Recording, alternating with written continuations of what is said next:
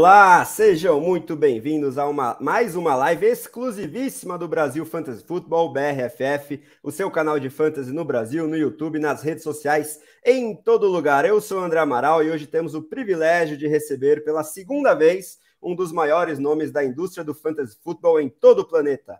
Ele que já trabalhou na NFL Network, atualmente está no Yahoo e possui como principal marca e conceito o Reception Perception, metodologia de análise de wide receivers que isola o desempenho deles em relação a todos os outros fatores do jogo, inclusive a qualidade dos quarterbacks. E hoje está hospedado num site próprio, o qual vale cada centavo da assinatura. É o volume 2 de Matt Harmon no Brasil, senhoras e senhores. Já deixando claro que Infelizmente, a nossa equipe está mais atribulada do que em outras oportunidades e por isso não será possível que a gente realize a legenda da live para exibições futuras. Eu vou passar alguns recados em português e depois faremos a dinâmica com o match toda em inglês para não ficar muito travado, beleza, galera? Mas fica com a gente, mesmo se o seu inglês não for totalmente fluente, porque é certo que o conteúdo de hoje vale muito a pena.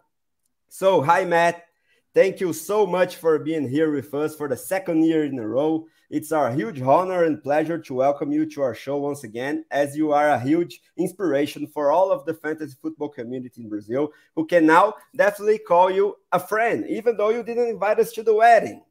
Jokes aside, welcome back, and please start off by telling us how is the married life treating you this far? Yeah, appreciate it, guys. Thanks so much for having me. Yeah, and definitely, um, you know, look, we're all friends here, but to anybody that has planned a wedding before, you know, you got to make some tough cuts, right? Uh, you can't have everybody you know showing up at that thing, especially if you've got a lot of friends, like the whole, like all you guys and everything. So you can't have everybody show up. It's gonna, you're really gonna run the bill up. But married life has been great. Uh, I'm very lucky. Uh, you know, my wife is incredible. She's so supportive, and um, you know, especially because for me, I'm I'm like the complicated one in the relationship, right? Because um, I I've got you know this crazy uh, job in season, you know every week. The NFL seasons, you know, punching you in the face. You're making content, shows, podcasts, uh, articles every day is something, you know, really. There's no way I'm getting married in the fall, right? There's no way I'm getting married in, in even in the winter, even. Um, and honestly, then. I'm, I'm the idiot that has decided to make my life more complicated in, in the summer by look listen I've got to chart all these receivers got to put up reception perception stats so really it was like we had one month to to get married. It was May. Oh, wow. We did it. It was incredible. It, it, was it was awesome. The the ceremony was great. The venue was great. Uh, my buddy James Coe, uh, who's a co-owner of Reception Perception, actually officiated the wedding, so it was incredible. All of our friends and family were there. It was it was great. I, I'm I'm very happy to to have pulled off a great event like that. But fellas uh, and everybody else out there, I'm also happy that it's over uh, because not having to think about the wedding, not having to think about planning the wedding that's that feels pretty nice too. But I appreciate you guys having me for for another year. It's always great to talk with you guys. Nice, that's awesome, Matt. Um, as a married man for the last six years, I know how you feel, and uh, the the whole ceremony must must have been awesome. James is a really nice guy, so yeah, congratulations on the wedding. Thank well, um, before we start with the fantasy football questions, I'll just send some messages in Portuguese and introduce my fellow colleague here so they can say Uh, his greetings to you and those watching us, okay? Beleza, então galera, ó, convidar vocês a participar com perguntas, comentários, cornetadas, o que vocês quiserem. Nosso Lord Derek aqui vai fazer a tradução simultânea para quem quiser mandar pergunta em português. Fiquem à vontade para escrever na língua que vocês quiserem, porque o Derek manda muito em todas elas. Então, curtam o vídeo, acionem o sininho e se inscrevam no canal. Sigam a gente lá nos agregadores de podcast e deixem a avaliação de cinco estrelas, onde isso é possível. É, fica também o convite para vocês assinarem o BRFF pelo site. Tem as opções de plano anual, semestral e por temporada, com os novos preços mais acessíveis aí nesse ano de 2022, sendo que em todos eles já vem incluído o Draft Guide dos nossos presidas Rui Maurício e Caio Ribeiro. Agora vou apresentar meu colega mais do que nobre aqui, Derek Bissigini, novamente aqui comigo para me ajudar. Quero que você dê o seu recado inicial para a galera e seu oi aí para o Matt também. Boa noite, Derek. Perfeito. Boa noite, pessoal. Tudo bom? É, muito obrigado por estarem aqui com a gente novamente, né? Repetindo mais um ano. Uh, thank you very much, Matt, to be with us today once again, and with this weird accent.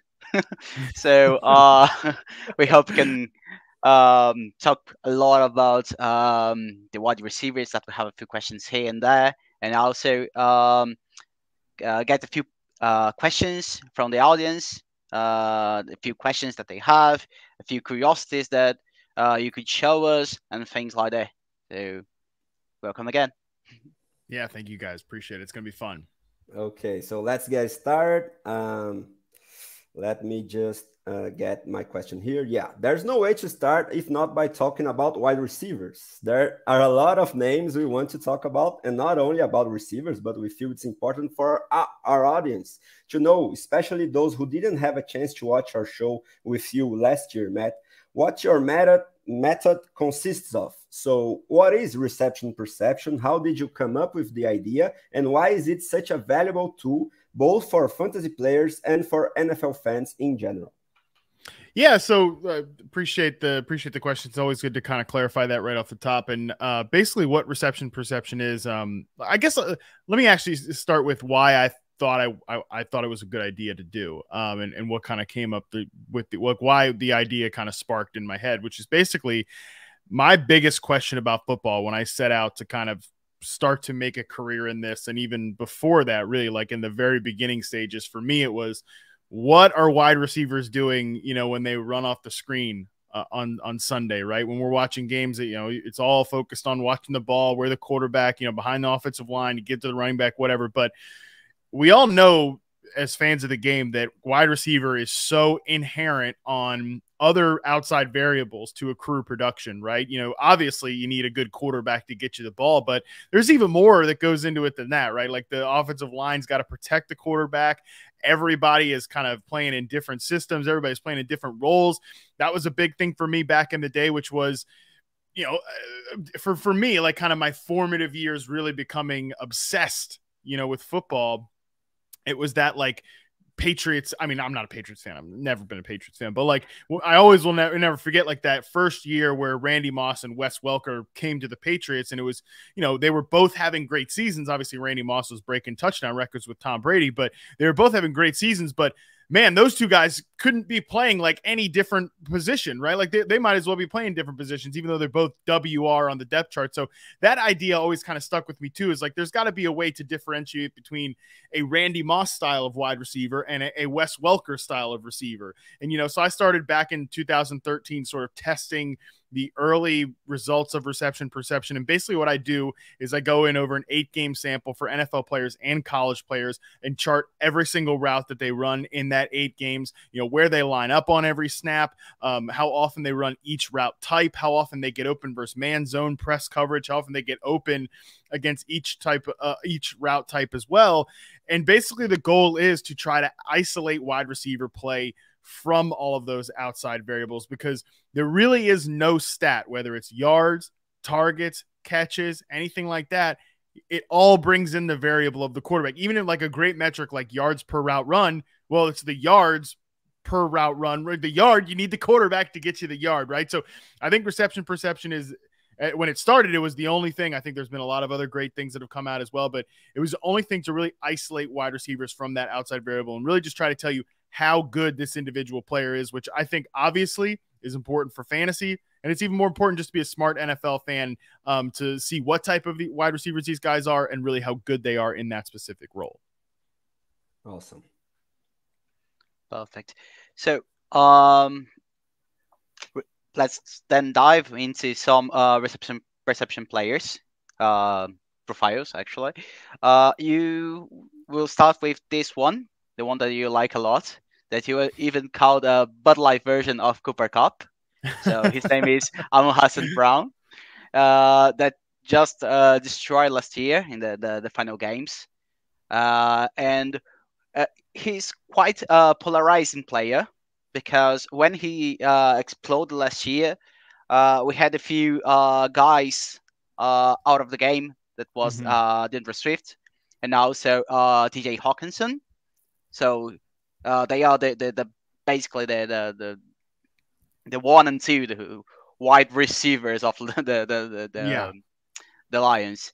So uh, the question is, uh, do you think that uh, St. Brown, uh, with a healthy uh, Swift and a healthy TJ, uh, plus the addition of uh, Jameson uh, Williams during draft, and also DJ Chark via free agency. Uh, can everybody coexist in that uh, offense? And also, uh, how would you project uh, Goff for ne- next year? So he got really nice uh, weapons, so probably he would need to show up a little bit more than the previous years. Yeah, I think that's a great, great guy to start with. And you said at the top he's a polarizing player, and like this yeah. idea that he's polarizing seems so crazy to me because it starts kind of with a straw man argument, right? Which is that everybody that is kind of out on Amon-Ra St. Brown will tell you, well, he's not going to do what he did to end last year. Well, you know, no kidding, right? Like everybody mm. knows he's not going to do that. And nobody, even the folks that are in on Amon-Ra St. Brown, is that we're not asking you to believe that he's going to do that. Like nobody is projecting him for a 30 plus percent target share like he held in the final month of the season. Nobody's projecting him to average 11 targets per game. If he, if we were, if people did expect that, he'd be going in the first two or three rounds. He's not going in the first two or three rounds. So I think what you look at from what he did last year is that was a show that he's a really, really good player. Like you can take out environment, you know, and you could take out the fact that he was playing with a bunch of goofball receivers, um, DJ Hockenson banged up, D'Andre Swift in and out of the lineup. You know, if you're good, you're going to get the ball a ton and they're going to design a role for you regardless of who else is in that offense. So to me, it doesn't really matter. I think that target competition. What what really matters is that when you look at the final eight weeks of the, the season, the really after the Lions got off their bye week, they had crafted a specific role for him. That Bud Light Cooper Kupp role that started before all of these other guys got hurt. And what I mean by that, right? Like I actually said the Bud Light Cooper Kupp thing before he got drafted by the Lions. Obviously, a team with the former Rams front office guy as their GM, the former Rams quarterback, and Jared Goff. I think the synergy they saw that. I saw that. You know, I think it makes a lot of sense there, right? Because he's this guy just like Cooper Kupp who's going to run a ton of his routes against zone coverage. 67% of his routes came against zone coverage in his reception perception sample. And he posted a really, really nice 80.4% success rate. Like he's able to beat that zone coverage underneath. He's not going to be, you know, an outside the numbers vertical receiver. He's going to be a guy that crushes you on over the middle against zone coverage. It really just is. I, I want to buy into that archetype of player. I really want to buy into a guy like Amon-Ra St. Brown. And yeah, of course, like he's going to maybe have a 21, 22% target share, but where he's going in drafts, that's pretty good enough for me. I expect him to lead the team in targets. I expect him to lead the team in catches. And frankly, like guys, you know, it's it, of course we want to talk about TJ Hockenson coming back. TJ Hockenson's never had a stretch in his in his career, his, his couple year career here, like Amon-Ra St. Brown. So I think the Lions are really interesting. I think the fact that they're getting all these good players back um, can be, you know, good for the entire offensive ecosystem. Jameson Williams really is the key because you just look back at those Rams offenses with Jared Goff they were always best when they had a vertical seam stretcher. Brandin Cooks in 2018, you know, really comes out there. He was kind of a missing piece for that offense. And, uh, you know, they really, really missed a player like that in Goff's final season with the Rams.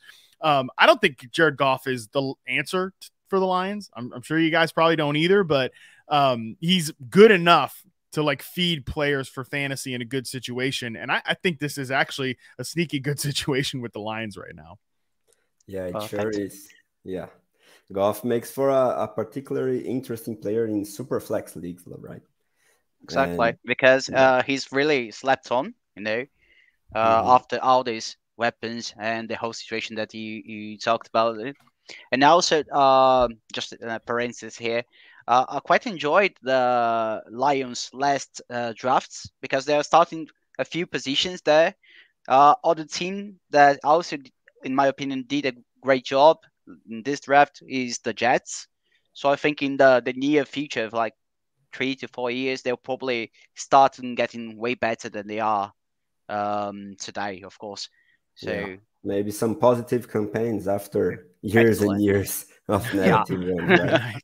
yeah. So Matt, um, I'm particularly obsessed with Drake London, uh, oh, and I think yeah, I think he was smashing the league from day one. Your prospect profile on him gave me even more encouragement uh, as it dismisses a lot of the narrative that he's just a contested catch guy and can't separate from defenders. Uh, please elaborate on that and tell us how you think he will perform as a fantasy asset, both in redraft and in dynasty. Yeah, big Drake London fan. You know, I'd heard the narrative that he couldn't separate or, or whatever coming into watching him, and I just didn't find that to be true. Like, is he a DeVonta Smith type of separator from last year, an Elijah Moore type of separator from that previous draft class? No. Is he a separator like a Chris Olave or Garrett Wilson? Probably not.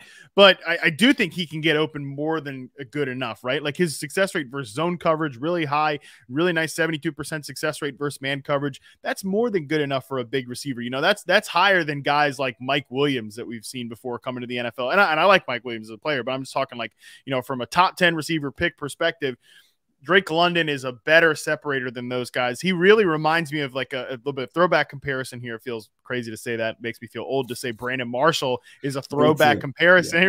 right? right? Feels like we're getting we're getting up there, guys. We're getting up there. But um, uh, Brandon Marshall, very similar player uh, to a Drake London. You know, I also think there are some shades of like a Michael Thomas type of player too, a guy who can really get open on those slants and curl routes. You know, dig routes as well. Really work that middle of the field. You know, Michael Thomas has been a perimeter receiver, but I also think he would thrive as like a big slot. That's what a lot of people thought he was going to be coming into the NFL. I think that Drake London would um, be really interesting as a big slot receiver. I, I can't wait to see actually. I mean, I'm not looking forward to Falcons games, but I can't wait to see where um, Kyle Pitts lines up, Drake London lines up. You know, they've got Bryan Edwards there too, who's more of a pure X receiver. Um, they've got also, you know, Cordarrelle Patterson, who's like Mr. Positional Versatility. So there's a lot of potential here for for this Falcons offense to be creative. Um, I don't know how great they're going to be, but I don't mind taking Drake London once you get to like your wide receiver four, late wide receiver three um, in redraft this year. And I did have him as the highest ranked prospect in this year's class, and he's my number one rookie for dynasty from this year. Nice. Now, uh, Derek will pick some questions from the audience. Uh, uh right. Uh, the first one is from Fantasy Futebolista, our friend uh, Guilherme Giannis. Uh, he asked regarding the zero RB or hero RB, depending on uh, which name you came from, uh, like the most. Uh, what do you think about this this strategy? And uh, ex- especially for 2022 uh, in this year, of course, comparing to, to, to 21, just in other words, last year. So, um, how do you do you see uh, this whole strategy? Do you agree? Do you uh, hate? What are your feelings regarding that? yeah, so I definitely uh, have retired from the zero RB wars. Uh, don't not, not not interested in arguing with folks on Twitter about zero RB or anything like that. I'll leave that to the leave that to the hardcore zero RB bros. But um, I do think that you know mixing in. I, I think the part that always really stuck out to me was zero RB and why I I liked parts of it as a strategy, you know, dating back to like my time in NFL Network. Uh, you know, Michael Fabiano and I used to argue about this all the time. That's why I'm like, I'm not arguing about this anymore. Uh, but, you know, uh, the part that always really made sense to me and I really liked about the strategy is that it's in the inherent volatility of the running back position because we know that um, chaos rules the NFL, and chaos always seems to hit the running back position. That's the whole Shawn Siegele's whole original idea was trying to be anti-fragile with your teams, and running back is an extremely fragile position. We know that not only, um, again, it's very inherent. You know, like we talk about wide receivers. There's you, there's some things you need to go right in order to produce as a running back, but they get injured at a high rate. Um, there is some game script volatility with a lot of these guys too. So, kind of embracing that chaos and leaning into ways where that chaos can um, help you out a like you can benefit from that chaos. I think that's really smart. Um, I do really like the idea of going like the hero RB or like anchor RB idea where you take one really good running back and then you just start loading up on. Um, I think you know quarterbacks are back, right? Like these guys like Josh Allen or Lamar Jackson. I really want to draft them this year. Kyler Murray makes a ton of sense to me. Jalen Hurts even is really appealing loading up on a really good quarterback like that and then hammering the wide receiver position. Maybe you find a tight end of value that you like. I think that makes a lot of sense to me because we know that you can find replaceable production off the waiver wire, um, stuff like that later on in your drafts if you hit the right running back. So I think that it makes sense from a structural perspective, especially depending on where the board falls. Like, I mean, I'm not going to do zero RB if I get one of the first two picks. Like I'm, I'm taking Jonathan Taylor or Christian McCaffrey. You know, you get back to the middle of the first round, though. I don't know about you guys, but this year, first round kind of stinks. Not not yeah. a fan of like a ton of the running backs that are going to go in the first round. Mm-hmm. So definitely, I think you know taking a Cooper Kupp or a Justin Jefferson early, and then maybe leaning a little more wide receiver heavy. I think that's that's fine to me this year. That that really I think will kind of dictate maybe your strategic approach based on where you go uh, in the draft and then kind of what what happens before you. Yeah, and also there are some intriguing names in the so-called running back dead zone, like Breece Hall, yes. Travis Etienne, nah, someone that I like. And I took a sneak peek at your roster in the Scott Fish Bowl, Matt, and I got surprised that uh, you got two running backs in the early rounds, just one wide receiver. So uh, we have to adapt to to all the things. And Scott Fish Bowl is a whole different animal, right? My my my wide receivers are weird this year, man, and none of them are like you know necessarily you know my guys or whatever. You know, mm-hmm. I'm I'm kind of iffy on Gabe Davis. I drafted Gabe Davis and Scott Fish Bowl because it just felt right. Somebody took Allen Robinson right before me, uh, so I had to take Mike Williams uh, there. So eh, there's been a little bit of um, there's been a little bit of like give and take in the Scott Fish Bowl. I think I've ended up with a receiver core that you know people probably wouldn't have expected, but um, I'm pretty happy with it. The only thing I'm irritated about is that I did draft. I meant to draft Tyler Boyd in the 12th round, and I was watching a show and like drafting with one eye, and I ended up taking Robbie Anderson. And I was like, all right, well, that's whatever. Oh, it's on. it happens. Some was yeah. the same. No. Everybody misclicks, yeah. And so passing on to another question here, I have uh, to give a little context because this guy right here is a great friend of mine, and he's a Raiders fan. But um, it's interesting because you have Davante Adams, I think, a little bit lower than the consensus. But he's asking you who will be fantasy MVP and why Davante Adams.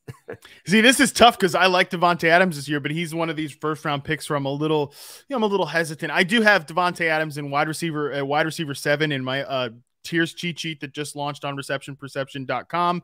Um, I have Mike Evans and CeeDee Lamb ahead of him, and it's not like a anti Davante Adams thing. I'd really just want to green light those guys as guys that I'm, I'm very excited about this year, and I think have really high ceilings.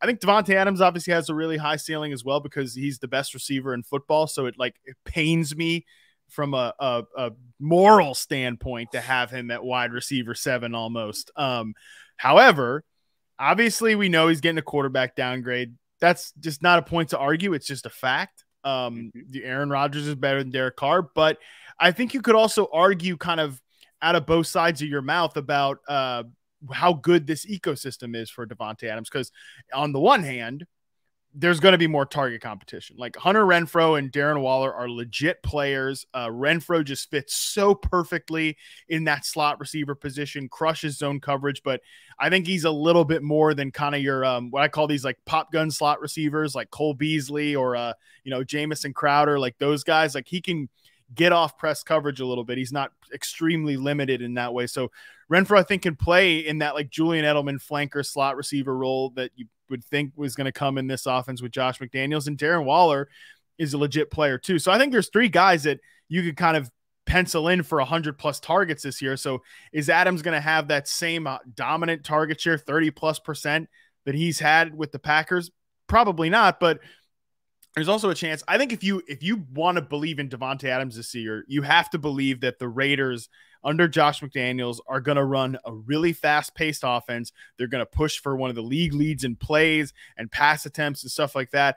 You know, sort of those old Tom Brady offenses from like 2000. We're talking about like 2008, 2000 or 2007 to, um, you know, like 2011, 2012 that era of Tom Brady offenses, not really what they've been running the last three years, the final year of Brady, the first year with Cam Newton, and then Mac Jones's rookie year, because McDaniels really slowed down the pace, upped the rushing attempts. You got to kind of believe that they're going to get back to that. And I think that's possible. I just, I'm, I'm not 100% bought in, which is kind of where I sit. Like I have him at wide receiver seven, and, you know, sort of, I'm okay drafting him in the second round, but I'm not expecting the same sort of thing that we've seen in, Green Bay, if that makes sense.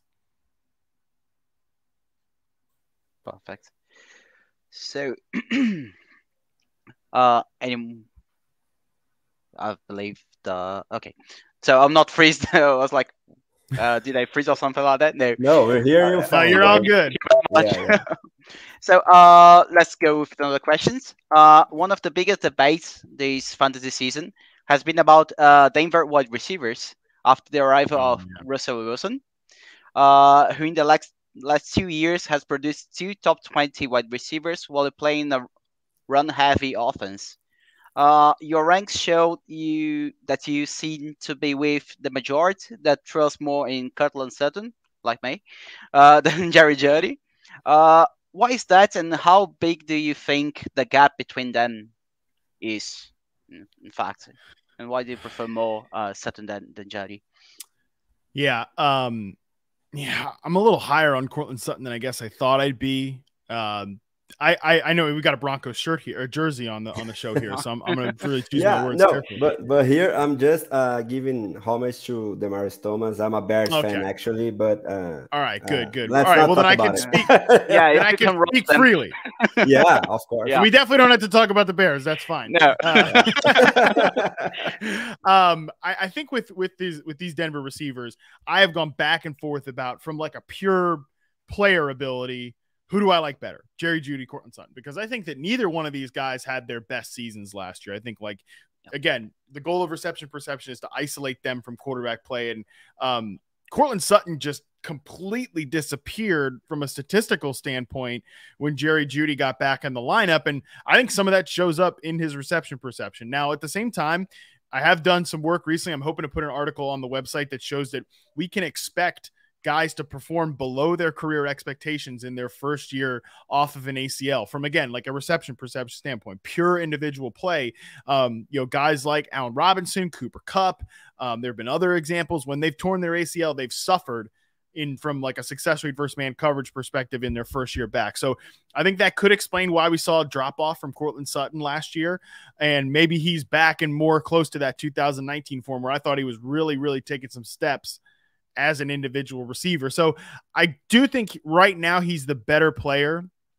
I don't I don't really love drafting him necessarily where he's going because I still think there's a chance I, I could see myself moving Jeudy up the rankings as the summer goes on because the thing I want to see out of Jeudy is he going to play in three receiver sets? Is he going to play or is two two wide receiver sets? Is he going to be the outside flanker receiver? I think that would make much more sense from his skill set standpoint because just when you project him, like he has not a bit he's not been a guy that's been involved in the red zone at all. They've kind of made him like a, a low aDOT slot receiver. I, I, think that this staff hopefully can use him a little more creatively. So i haven't really been all that gassed up about drafting any broncos players.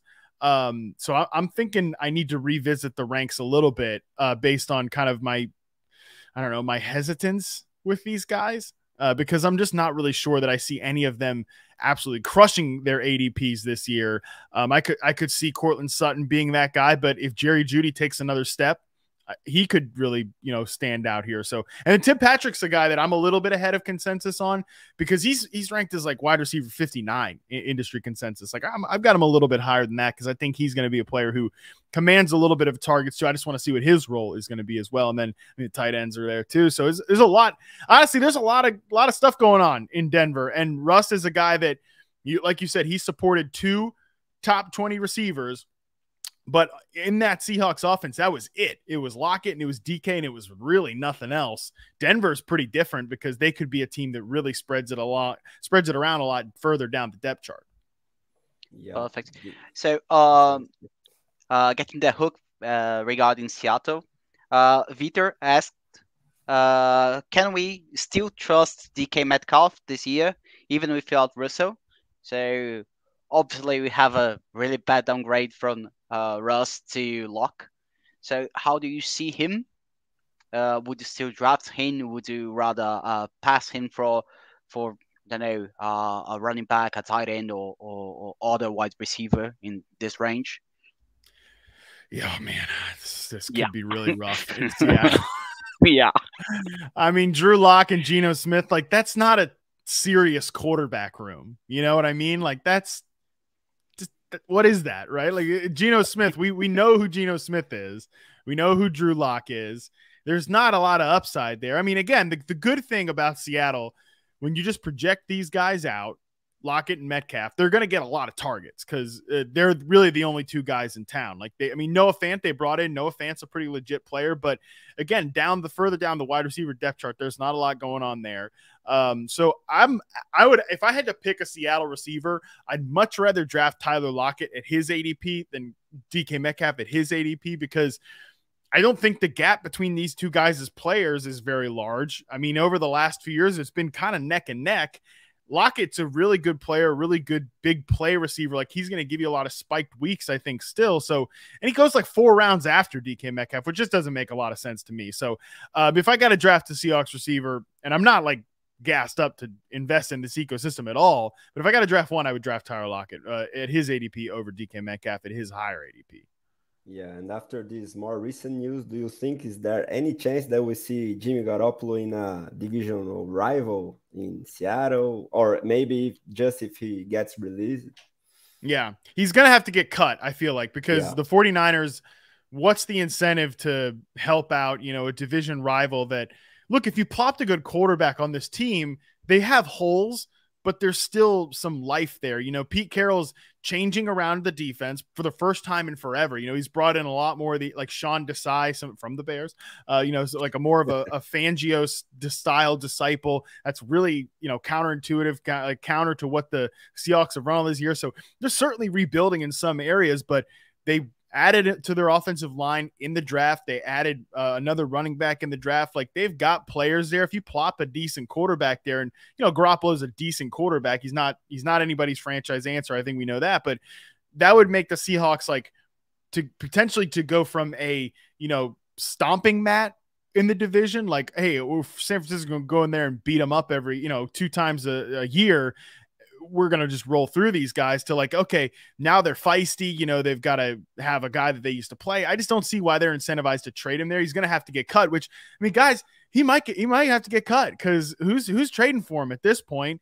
Um, who's giving up the and and to, another thing too, Jimmy is who Jimmy is. Like I think at a best in at his best, he's a fine guy that can keep the ship afloat. You know, can run an offense pretty well, but guy is barely thrown all summer. You know, he's got he's making a lot of money. So um, I don't know. I feel like the 49ers are gonna have to sort of like take their medicine here. I think the the whole shoulder thing just really screwed up the timeline for them and I it, it just really messed up the plans. But yeah, I just don't see like a legit trading spot for Jimmy at this point. Yeah, uh, we we have talked about this subject uh, quite a bit, but uh, this one is plain and simple, Matt. Which wide receivers I think, like Davante Adams, you do not like at their current ADP. Yeah, we talked about the Denver guys. I think that they those are you know two examples, especially like I don't want to get him too steamed up at certain points. I love this player, but Jalen Waddle at his ADP makes me a little nervous. Um, and, I think I guess you could group Tyreek Hill in there too, because I think Jalen Waddle is really great. Obviously, Tyreek Hill is one of the best receivers in the league. But there's a lot of questions about this offense. Number one, we know that we don't know how good the quarterback is. We don't know if Tua can, you know, really like stretch the defense vertically. Um, he's also not quite like I know people think like, oh, Mike McDaniel, that 49ers offense, they you know, they ramped it up to the point that people like Jimmy Garoppolo got them to the Super Bowl. Jimmy and Tua are different quarterbacks. Like Jimmy's not gonna for you know, God love him, he'll rifle that ball down the you know into into zone coverage over the middle of the field. Like he'll throw it into the teeth of the defense. Tua doesn't really like to do that. So it's not like a one for one there. Also, how they're probably going to be pretty run heavy. This is not going to be a team that's like top 10 in pass attempts. And you know, there there's a chance that Jalen Waddle and, and Tyreek Hill just dominate the target share here. I think there's a, a chance, and, and that's really what you need though. But they don't have, you know, they're they're not like the Raiders, where at least when you look at the Raiders, there's three guys that should command targets there. You know, Renfrow, Adams, Waller, and then you know it's like Demarcus Robinson and Keelan Cole down the depth chart. You know, not real like target earners. You know, there's some decent players still there in Miami. You know, they bring in Cedric Wilson as a free agent. They still have Mike Gesicki. Um, Chase Edmonds catches pass out of the backfield. So I don't know. I, have been a little shy at, at the on the Dolphins receivers at their ADP because there's some unknown. And then again, love love this player, and I, I hate to ever say anything bad about him, but um, I just can't draft Chris Godwin this year. you know he's gonna miss he's gonna miss a few games to start the year. I don't. I, I just mentioned that like we can expect a drop off from players uh, coming off a torn ACL, and you know depending on where you look at, like from an ADP perspective, he's still going as like a almost like a, a top thirty wide receiver, top thirty five wide receiver. He might give you straight nothing for the first four weeks of the season. That's a lot to ask. That's a lot to ask to just take a zero or potentially for the first month of the season. They really don't have any incentive to rush him back, right? Because they're real more so thinking about December and January than they are September and October. Yeah, in that division, especially, right? The NFC South. Oh yeah, yeah. I mean, God, what a joke. yeah. Um, so uh, moving on, uh, we know you really like second-year receivers, Matt, being drafted in the middle rounds, such as Rashad Bateman and Elijah Moore. But I'm curious to know what you think about someone that's being drafted way before them, uh, way after them. Uh, showed flashes of being a very dangerous weapon in the open field, although far from being prolific as a route runner or separator, and has an intriguing opportunity with an open wide receiver depth chart and a new coaching staff in town, Kadarius Toney. Do you think he has a shot of becoming the number one receiver on the Giants? And how do you see the hierarchy between him, Golladay, Shepard, Wan'Dale Robinson, all that uh, plethora of names in, in New York? Yeah, Shepard's tough. I mean, he tore his Achilles so late yeah. in the year. I, I wouldn't expect him to play in week one. And then, you know, you got Wan'Dale Robinson as a pure slot receiver. Um, I wasn't the biggest Robinson fan, but I think he could be kind of like an Isaiah McKenzie type of player from them if you want to think about Brian Daboll's Bills offense. And that, that's really the key of this whole thing, right? Like when you do your projections and you weigh like Brian Daboll's offense versus what Jason Garrett you know, was putting on the field the last couple of years. That's like going from the outhouse to the penthouse right there. You know, the Giants players are going to experience a lot of growth there from a pass volume perspective, uh, a play volume perspective. So I think these guys have to get a bump. Toney, you mentioned it. I, I'm I've got questions about him as a route runner. I've got questions about him as like a guy who can win against man press coverage routinely. At the same time, though, did show some good signals as like a success rate versus zone player and is just so gifted in the open field. The good part about Toney is that um, you don't have to draft him very high. You know, he's an industry consensus ranked wide receiver 47 right now. I'm not a big like Kadarius Toney fan or anything, but I've got him at wide receiver 42. Like that's fine because I think at all at this point, then all of the risk is baked in with Toney. Mm. You know that he's because he's got he's obviously let's just call him an interesting fella. He's an interesting guy. Um, so that that risk is baked in. I think the risk that about some of his ability is baked in, and it, you know if this Giants offense takes a step where they run more plays and they're faster paced, you know I think some of that upside is not baked into his current ADP or his current ranking. And just one thing on uh, on Kenny Golladay too. I thought like if Kenny Golladay looked pretty good in reception perception despite the bad, you know, um, statistics, no no touchdowns, all that stuff. I would have been like, okay, i am I'm, I'm gonna buy more in on Kenny Golladay than Kadarius Toney, but he was, he was so bad last year was Kenny mm-hmm. Golladay. I mean, just not getting open, just nothing, nothing there. So, I'm if I'm betting on a Giants receiver, I, have got Kadarius Toney a good bit ahead of ADP and and not um, Kenny Golladay. Nice. Perfect. Uh, talking about uh, another wide receiver that you uh, drafting, uh, Scott Fish Bowl. Um, what are your thoughts? You, you just said a little bit, but I'd like to um, to bring some more uh, in-depth thing regarding uh, Gabriel Davis because wouldn't uh, be wouldn't be a fantasy football show if we didn't talk about Gabe Davis, yeah, right? Exactly. Yeah, Davis is the name of the game. because uh, this is the question that everybody is asking. Uh, his value, his ADP is really high, and mostly because of the game against Chiefs uh, in mm-hmm. the the, the uh, Jesus Christ, in the uh, in the off season, in the, playoffs, in the, off-season, yeah. in the playoffs, yeah, Jesus, in the playoffs, uh, that he destroyed everything. But when you look at uh, the season itself, he starts to, to show just in the in the very end of the season. You know, he was like a, a wide receiver three, four, or something like that. So, uh, which Gabriel Davis we are buying in? The one that exploded in the in the didn't explode, or the one that just took a long time to just do anything? Yeah, I've said um, that I'm I'm really interested what happens when uh, Gabe Davis, you know, uh, where he gets drafted when like the normal folks start to draft in August and mm-hmm. September. Because listen, if you're drafting right now, if you're you know drafting on underdog, you're doing best ball drafts, you're not normal. And we love you yeah. for that because you're keeping the lights on, right? But you're not normal. Okay. Nine, yeah, yeah, we love you for that. But you know, 99% of the fantasy football population is not drafting right now. They'll be drafting in August and September. But and I'm curious where his ADP lands there because he has gotten really steamed up in best ball drafts, and I understand that because there's a lot of like stacking, this you know spike week stuff like that. Mm-hmm. But uh, for me, I've got him at wide receiver 28. I think that represents kind of like a centrist opinion on Gabe Davis because I I was on the Establish the Run podcast with Evan Silva and Adam Levitan, and Evan really said it great, which is it's going to be tough for him to fail in this role.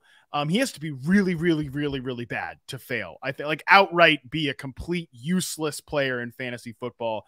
And I don't think he's that bad. I mean, he's not like when you look at him in reception perception, he's around the 33rd percentile in success rate versus man coverage, 36th percentile in success rate versus zone coverage. That is obviously not great, but it's mm-hmm. not like um, you know, Devin Funchess or Kelvin Benjamin, these guys who just sorry Panthers. Uh, yeah, yeah, the legends. yeah. uh, you know, Marquise Lee, some of these like all-time rough players in reception perception history. Well, it's not quite that bad. He actually profiles in RP pretty similar to like a DeVante Parker type of player. Um, I think Parker at his best was an average starting receiver. I think probably at best, Gabe Davis is an average starting receiver um, because, as you said, there's been some volatility there. Um, you know, as great as his playoff game was, which by the way, you don't score four touchdowns in a playoff game and go over 200 yards without one having a great game and having the defense screw it up a lot on the other side. It just doesn't yeah. happen that way. Um, However, as great as that game was, his regular season finale, I believe against the New York Jets or Miami Dolphins, one of those two teams, he was terrible in that game. He couldn't get open, he couldn't win contested passes, just wasn't and that was not that far before, right? So like did he take a massive step from a couple of weeks? No, I think he's just an inconsistent player. Maybe he takes another step in year 3 and he's a more level guy. I think that's that's reasonable. So I, I kind of want to come down on the middle here in, with Gabe Davis because if he's a DeVante Parker type of talent, in this situation, that's really good. But I don't want to start thinking he's going to be like a top 15, top 17 fantasy receiver. I think that's getting a little aggressive. Um, there's obviously a great ceiling there, and for me, I I just uh, I want to draft a lot of Stefon Diggs this year. That that is for sure. I want to draft a lot of Stefon Diggs in the first round. Yeah, we'll talk about him uh, just in just a little bit. But uh, speaking of open wide receiver depth charts, what do you think will come up from the main vacancies that the offseason brought us? Aaron Rodgers and, Matt, and Patrick Mahomes no longer have Davante Adams and Tyreek Hill. So, what are your bets regarding the target distribution distribution on those teams. Travis Kelce and Aaron Jones seem to be the major beneficiaries for for fantasy football. But I'm curious to know who you trust more between the wide receivers on those teams, considering they don't have a super established veteran, and after both uh, of them have drafted one in the second round. Yeah, uh, we'll start with Green Bay. I've got no freaking clue. I, I think this um, I think this could be a uh, offense where, and this is kind of how I have it projected. Nobody goes over a thousand yards, but everybody's somewhere between like 500 and 800 yards. When you look like between, uh, you know, Aaron Jones receiver, I, I, like that you brought him up. I'm ahead of consensus on Aaron Jones from a running back standpoint. Um, but, you know, I could see guys like Allen Lazard, Randall Cobb, um, Christian Watson when he picks it up, Sammy Watkins if he makes the team, Robert Tonyan. I think all of these guys could be between, like I said, 500, 700 yards, but nobody really goes over 900. I could see that being the situation there. Kansas City, I think, is a little more interesting because I could see a league winner coming out of this group because number one, I mean, I think the Packers are going to run like kind of an old school run heavy offense, but Chiefs ain't doing that, man. They're going, you know, they're going to throw no. the ball a lot. They're going to, yeah. they're going to be fast paced. So I, I'm a little more intrigued on who's going to be kind of the guy in Kansas City, and I think this could very much be a wide receiver by committee situation because nobody wants to admit it, but like Mecole Hardman is still probably going to be a thing for this team. I know he like we've kind of left him completely de- for dead in fantasy, but I've still got him at wide receiver 68. I mean, that's not crazy, but that's like that's relevant, you know. And and um, I'll say this: the one guy I don't want to take is um MVS. I just don't buy into the idea that he's going to be. I don't buy, buy into the idea that Marquez Valdes Scantling suddenly going to be like a target hog. I think he's really good in his role, and that's an important role, which is go down the field and, and win deep passes. That could be great in Kansas City. I just don't see him taking that other step. The two guys I'm really interested in is Juju and Sky Moore. Um, starting with Juju, like I think you could squint at Juju and think like he could be this year's Cooper Kupp. Um, and I know that sounds outlandish, and let me tell you, I don't think Juju's going to lead the league in receiving yards and catches and touchdowns. But like he's a mid-round receiver that has a pedigree. Cooper Kupp had a pedigree too. No, let me tell you, nobody, nobody this time last year was putting Cooper Kupp on like top 10 receivers in the NFL list, but he was a guy that we all agreed was pretty good. Then he sees a dramatic quarterback upgrade going from Jared Goff to Matthew Stafford. I think you could argue that Juju is about to get an even bigger quarterback upgrade going from the husk of Ben Roethlisberger to, you know, freaking Patrick Mahomes.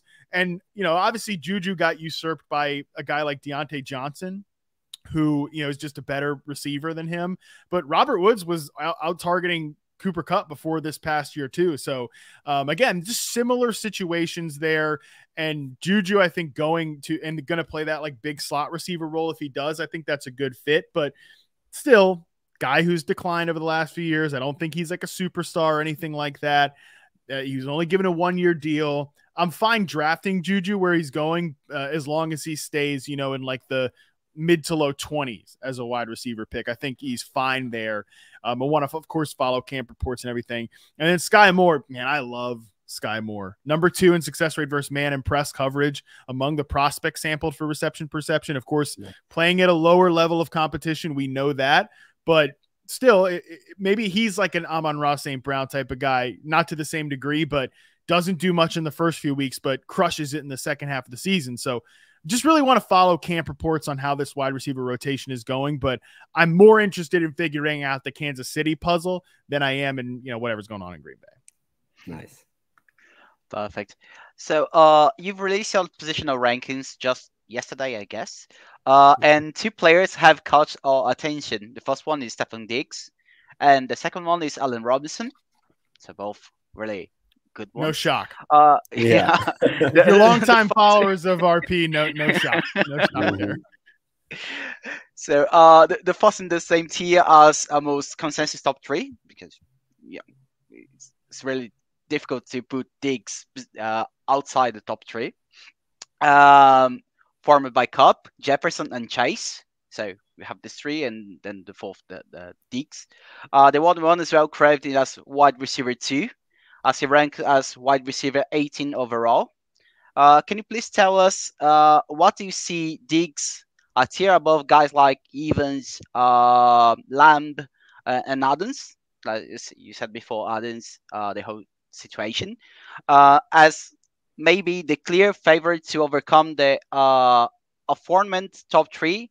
And if you totally disregard the letdown that was a Rob last, last season as a Bear, yeah, I think when you let's start with Stefon Diggs because I think he has wide receiver one overall in his range of outcomes. Obviously, I'm not ranking him there, I'm not projecting for that, but mm-hmm. we just talked about like Gabe Davis, you know, potentially stepping up as a number two receiver.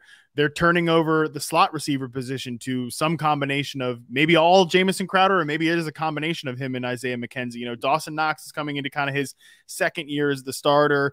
They're trying to break in a new pass catching back and James Cook. Um, you know, the one thing that's constant, Steph Diggs is the number one receiver who's had over 160 targets over the last two years. Um, one of still in my mind the best route runner in the NFL. I think it's him and Davante Adams, clear cut for that honor. Mm-hmm. Um, he still owns one of the, the, he still owns the number one success rate versus man coverage score in reception perception. So he's a legit mm-hmm. star in a great situation. We expect the Bills to be this great offense, and he is the best receiver in this offense by a country mile. So I, I think that Diggs just profiles out so well this year. And I think his efficiency could kind of come somewhere in the middle of that huge 2020 season and then a little bit of like a lower catch rate, yards per reception sort of stuff in this in this past year. So really like Diggs. think he could have a massive season this year. I think he belongs in that first tier of receivers and he's to, a guy to me like once Kupp Jefferson and Chase get off the board, Diggs is the immediate guy I turn to before that teardrop comes in. Allen Robinson, a little more complicated, sort of, right? Because he has a terrible year last year, as you mentioned. I, I think that was sort of a everything that could go wrong did go wrong for Allen Robinson last year. You've got Matt Nagy having him run a bunch of slants and curls. You've got Justin Fields kind of breaking in in the middle of the season, and then he has like Robinson's hurt. He has COVID. He's pissed off. They don't give him a contract. So I'm just willing to kind of write off last year. And obviously, like I'd love for you guys to trust my evaluation on Allen Robinson, which is that he was still pretty good last year on an individual route by route basis against man and press coverage. But you don't even have to trust me. You could trust the Rams who who have nailed every pro like receiver evaluation that they've had. You know, they traded for Sammy Watkins at one point in time, and he scored eight touchdowns in their X receiver position. They traded for Brandin Cooks, and like I said, he was kind of that finishing piece on the Super Bowl roster in 2018. And then they uh, they they were outright clowned for Robert Woods that contract, and he was a productive player for them for a long, long time. And then, of course, you know, amid all of these questions about can Odell Beckham still do it? Blah blah blah. You know, he he comes in and is like the the the they don't get to the Super Bowl without Odell Beckham being that X receiver that opened things up for them on the backside. So the Rams have really nailed this thing all the way. I'm willing to trust RP. I'm willing to trust the Rams. And Robin, I talked about Gabe Davis, like he would have to be really, really bad to fail in this situation. I, this is going to be tough for Allen Robinson to fail in this situation because he's the no, clear cut number two passing option on a team that throws the ball a lot throws the ball near the goal line, and it is playing in an X receiver position for the Rams that has been really, really crucial for them uh, ever since Sean McVay got there. Yeah, as a Bear fan who drafted Allen Robinson a lot last year, I was a bit uh, bitter with him, but now I'm fully convinced. I'm back on the. Hey, I I drafted a lot of Allen. Like this yeah. is the thing too. When I put my rankings out there and like I'm higher than consensus on somebody, that means I drafted them a lot. I drafted a lot of Allen Robinson last year, so I feel you. It was bad. it was really bad. It really was. But now he's in a perfect situation. You mentioned uh, OBJ. He was probably going to be the the Super Bowl MVP instead of Cooper Kupp if he didn't get hurt. So yeah, we have to uh, take a look at RP that uh, shows that Robinson is not uh, washed, and now it's in a perfect situation. So um, we're curious to know, Matt, what you think about the Washington Commanders offense. One that is getting an upgrade at the quarterback position, although with Carson Wentz, but it is an upgrade. And it is an up. It is an upgrade. Yeah. You can't. You can't yeah. Even if even if you got to say it through like gritted teeth, because uh, mm-hmm. we talked talk about Allen Robinson. Like for years with the Bears, I had gone, and I'm sorry to cut you off, but I like no the, the you know we had for years gone, or at least me, I had for years gone. Nick Foles is the best quarterback Allen Robinson's ever played with. Andy Dalton will be the best quarterback Allen Robinson has ever played with. It's like you can kind of say through gritted teeth, Carson Wentz is the best quarterback Terry McLaurin has ever yeah. played with, which is uh, that's where we're at. Yeah. It's just tough, yeah. And uh, well, the Commanders also added a round one receiver and a round three runner to the to a running back room that already had extended its pass catching specialists and sees the return of Curtis Samuel, a player that seemed to like well above the consensus as well. Aside from that, they have a veteran tight end coming back from multiple ligament tears and a second year tight end in John Bates. We also know you view Terry McLaurin as one of the best at his position, ranking him just outside of wide receiver one territory. But how do you see all the pieces in this intriguing unit? Do you worry about them with all these mouths, mouths to feed? Yeah, I think Washington could be pretty fun this year if Carson Wentz can just be like average. You know, the problem is Carson Wentz is who he is. I mean, they got so everything you hear out of Indianapolis, you know, Zak Keefer for the Athletic and a lot of others have written about it. They talked about it. They just could not wait to get Carson Wentz out of there, and it wasn't even just like a ownership situation. I mean, clearly Jim Irsay was freaking done with Carson Wentz and was not having him back as the quarterback. But even like the coaching staff started to get tired of the fact that he, would just was so hard to coach and he was always do you know could never just play within the structure of the offense but would always kind of try to make that hero play that was just not necessary in that situation. So i don't know how much faith i want to have in carson wentz but i love the weapons there. I love the pass catches assembled there. You mentioned terry mclaurin. I feel the same way about terry mclaurin as i did with stefon diggs back in like 2017 2018 which just like man this guy is such a good separator and can win in contested situations. He's a true number one receiver. If we just ever got him to the right situation, he would explode. Obviously, that happened for Diggs. We're not quite there yet with Terry McLaurin. We'll see what happens. Um, but beyond him, you know, Curtis Samuel, I think, is still underrated because he didn't play much last year because he was banged up the entire season. So he's still an important player for them on an important contract. Jahan Dotson, people like made fun of that draft pick because it was higher than expected, but I really like Jahan Dotson. He can get open against zone coverage. Reminds me a lot of like a Doug Baldwin type of receiver with really good hands. And we'll see what happens with Logan Thomas, the, the pride of Lynchburg, Virginia, man. Um, you know, he's come back from a serious injury, but there's just a lot of talent on this offense that I think is a little underrated.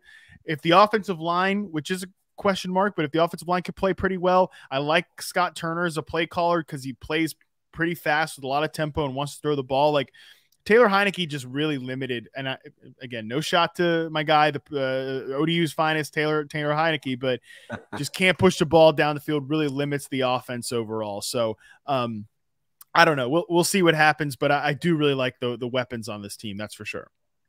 Nice, nice. So let's uh, start wrapping things up here. Derek, do you have one last question or more than one? And just, yeah, yes, I have uh, to. Thank actually. you very much for being um, here. Just uh, leave your your best regards to our uh, great guest. So, uh, my last two questions are regarding uh two uh, offenses that changed the quarterback. The first one is the the Panthers with um Baker Mayfield and the second one is regarding the Steelers with Kenny Pickett or Trubisky. Uh, what are your thoughts in these two uh, offenses and their uh, wide receivers? Uh, what do you project them? Do you like the most? What do you like the most? What do you hate the most regarding them? Well, I hate everything about the Panthers, but we'll we'll come back to them. uh, the the Steelers, I think, are interesting because you know talk about a quarterback that limited what you could do. Ben Roethlisberger just he has to dictate the offense because at this point in his football playing, he's retired now, obviously, but like the last couple years, can't move anymore, doesn't want to get hit, can't throw the ball down the field. Like that is just a three level checklist of just completely limits what you can do. And Matt Canada, the offensive coordinator last year, the quarterback coach year before that, like he's a guy who loves to play with motion. He loves to like get his quarterback on the move.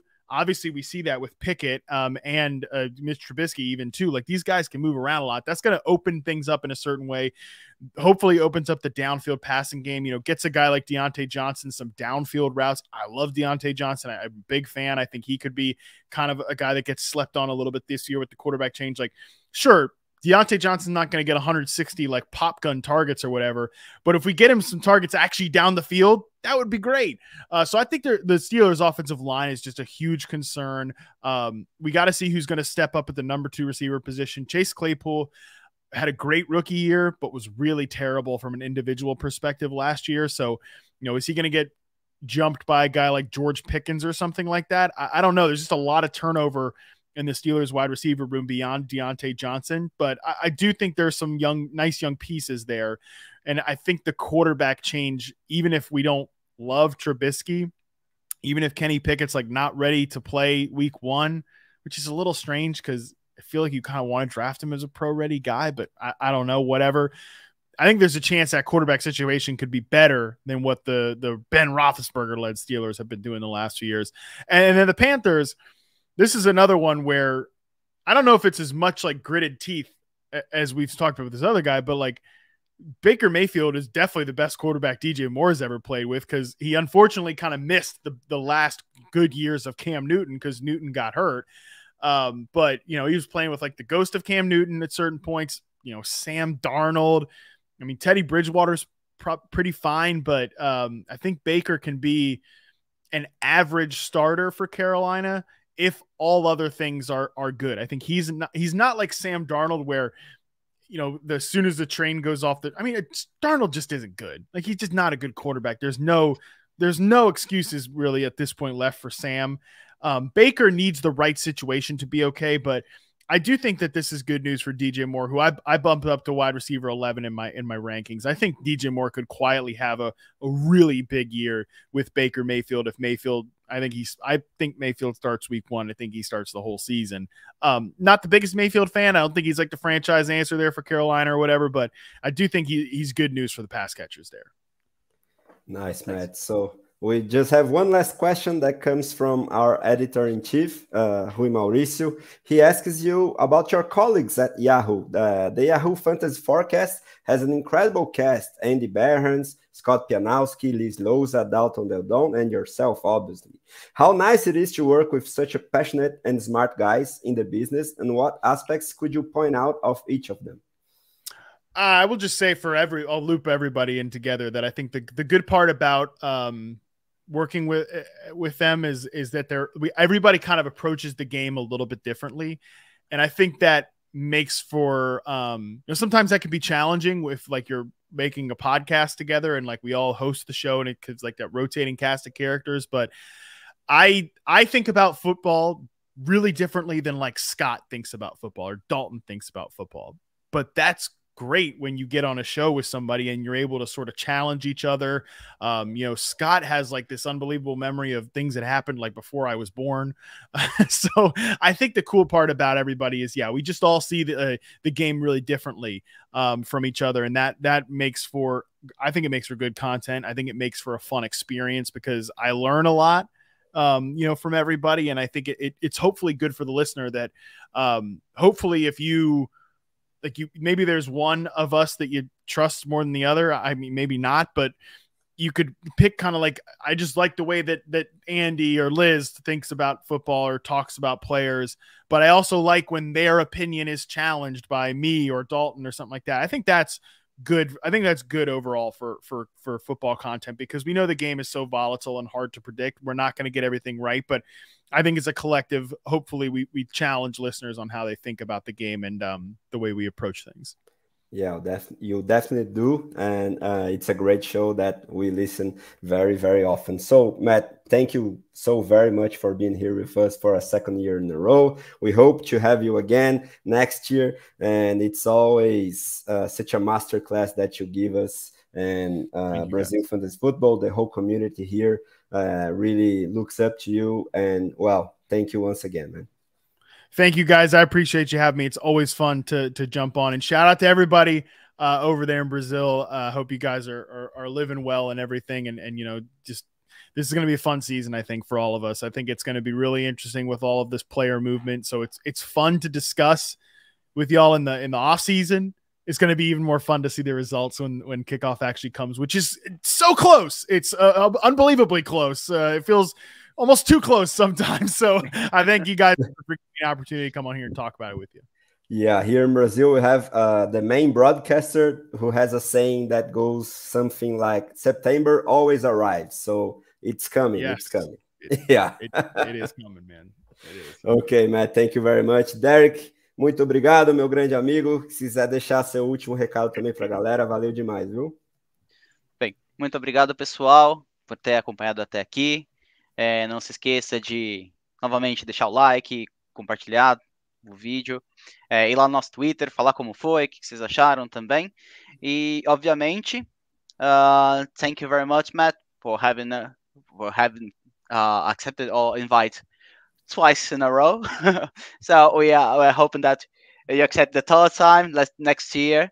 And also, um, for anyone that by any chance live in a cave, where can we find you? Where can we find your content? and please feel free to, to tell us everything.